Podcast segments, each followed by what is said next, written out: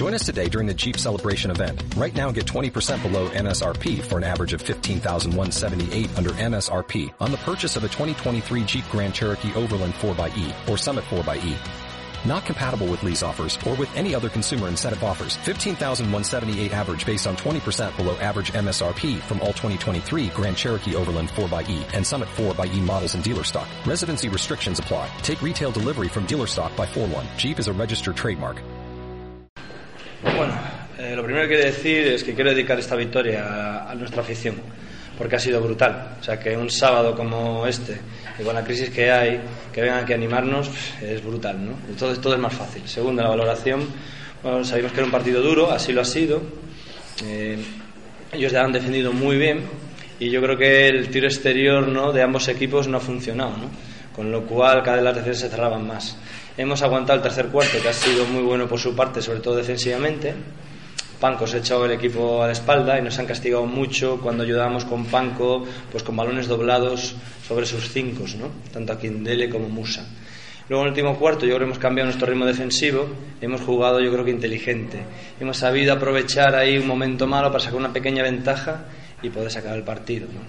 Creo que un partido muy difícil para nosotros, fue ha jugado muy duro y al final sabíamos que podía que iba a pasar esto. Eh, bueno, hemos tenido nuestra opción y lo hemos aprovechado. ¿Preguntas para Diego? Sí, Javier Hernández, del Deporte de Madrid. Eh, ¿Volver a ver fue su casa, su puesto para cabeza una motivación extra de cara al trabajo de esta semana?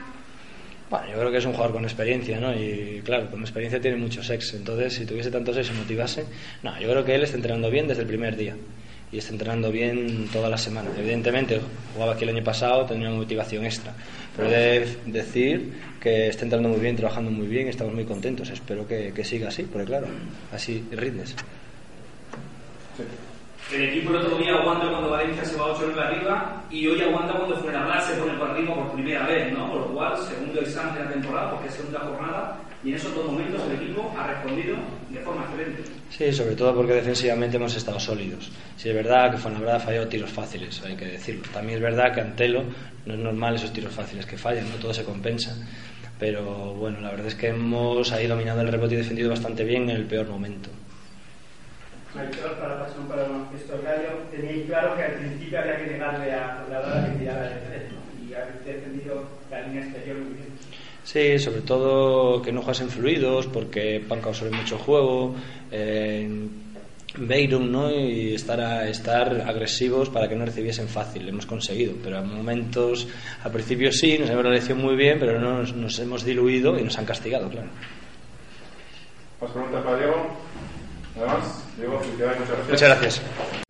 If you're seeking to expand your business and maintain its resilience, FM Global is your ideal property insurance partner. Backed by more than 180 years of engineering expertise and scientific research, we offer cutting edge solutions to safeguard your business today, ensuring your prosperity tomorrow.